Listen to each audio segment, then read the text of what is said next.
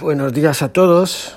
Hoy desde el granero han venido a arreglar una, unas cosas y hay que estar temprano aquí.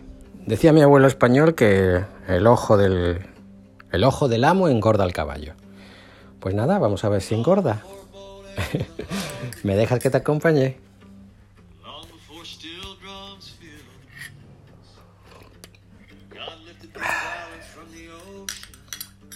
Hoy la cosa va de huesos y mandamientos.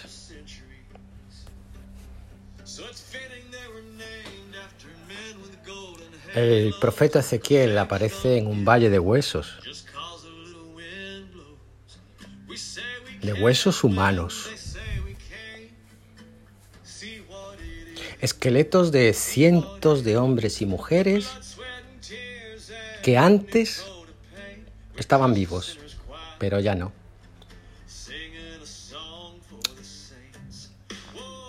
No es una, escena preciosa de un campo de batalla del Señor de los Anillos, no. Es la vida que nos rodea. Y así lo entiende Ezequiel. Dios lo coloca allí, seguramente porque encuentra en él disposición para ser colocado allí donde Dios desea. ¿Ocurre lo mismo con nosotros?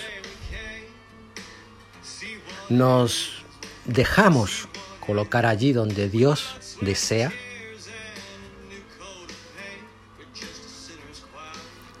Veréis a, veréis a nuestro alrededor hay escenas de vida realidades sociales, experiencias de vida que son un puro valle de huesos. Escenas que nos tientan a salir corriendo, ¿verdad? No es agradable y nuestra reacción es natural y lógica. No hay por qué darse de latigazos. Nah.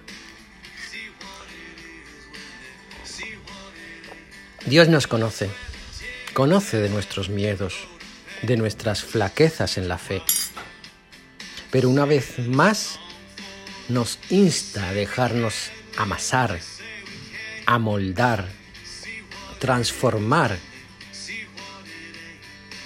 como el alfarero transforma el barro.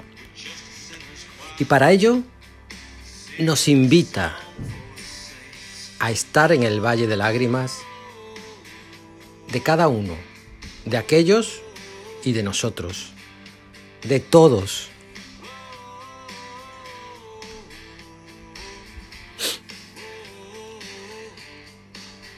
Ezequiel no sale huyendo,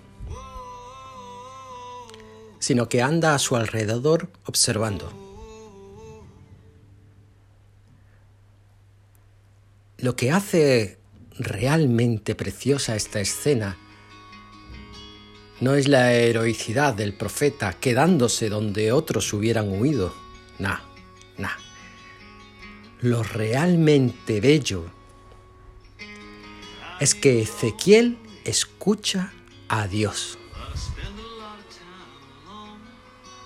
Lo escucha mientras una escena dantesca e inimaginable le rodea.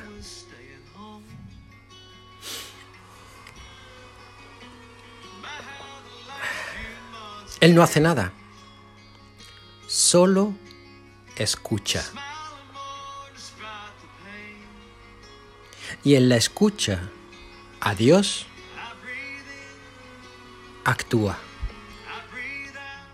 Actúa como Dios quiere que lo haga el profeta Huesos secos, escuchad la palabra del Señor. Esto dice el Señor Dios a estos huesos. Yo mismo infundiré espíritu sobre vosotros y viviréis. Pondré sobre vosotros los tendones, haré crecer la carne, extenderé sobre ella la piel, os infundiré espíritu y viviréis. Y entonces comprenderéis que yo soy el Señor.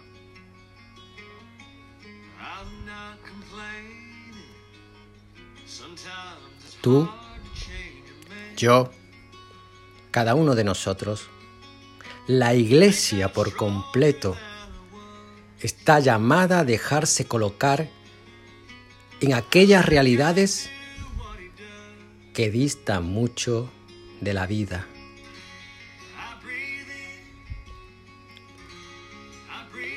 Realidades que en muchos casos no quisiéramos ver en primera persona o no quisiéramos que existieran.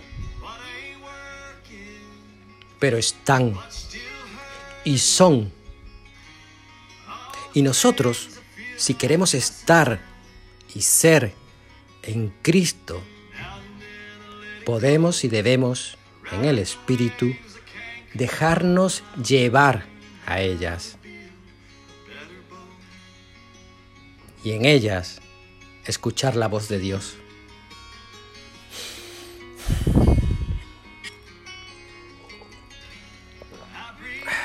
No se trata de hacernos los héroes.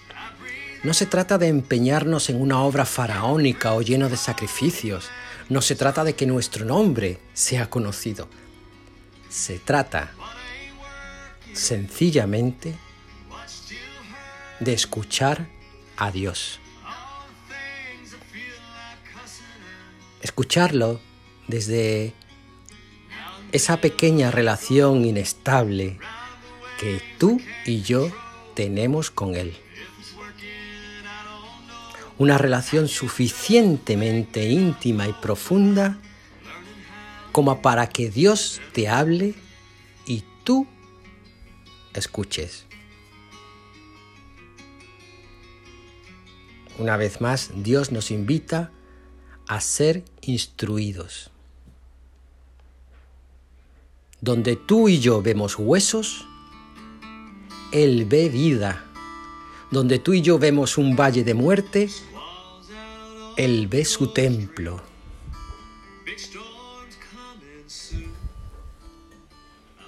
Cuántas realidades desechamos, juzgamos, criticamos, señalamos como realidades ajenas a Dios. ¿Cuántas? ¿Cuántas veces hemos retado a Dios a que nos contradiga ante esa realidad?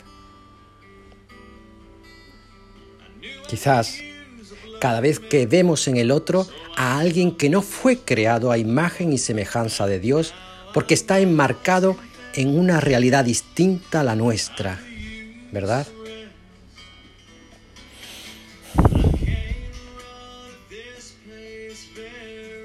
Es tremendamente triste como algunos sacerdotes, religiosos, consagrados, cristianos en general, dejan, dejan de amar a Dios en el mismo momento en el que ante un valle de huesos examinan los porqués, las circunstancias, los pecados que llevaron a la muerte a aquellos. Y llenos de soberbia recitan el catecismo, la ley y la doctrina en un alarde de fariseísmo que oculta el nombre de Dios. Ante el valle de huesos, estos fariseos nos hablan de nacionalcatolicismo, de banderas, de recuperar Europa, de consagrar la nación, de encumbrar poderes políticos, de clericalizar la sociedad, las instituciones, la democracia. Y entre tanto, entre tanto, Dios habla, apenas en susurros. Imposible, imposible de ser escuchado. Y clama, no hay huesos, no hay huesos, hay vida. Nuestra voz, la tuya y la mía, es la voz de la misericordia Negar esto es negar a Dios la, posibilidad de dar vida allí donde hay muerte. Y negándole esto a Dios,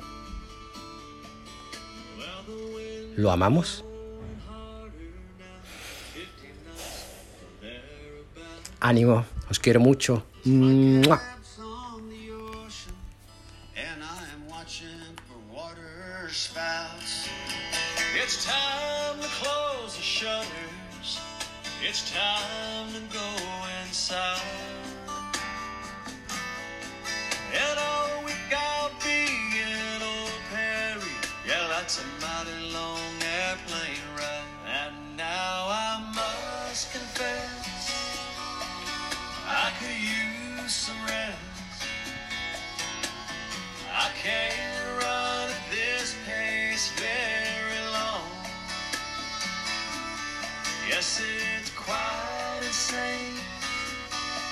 I think it hurts my brain, but it cleans me out, and then I can go on.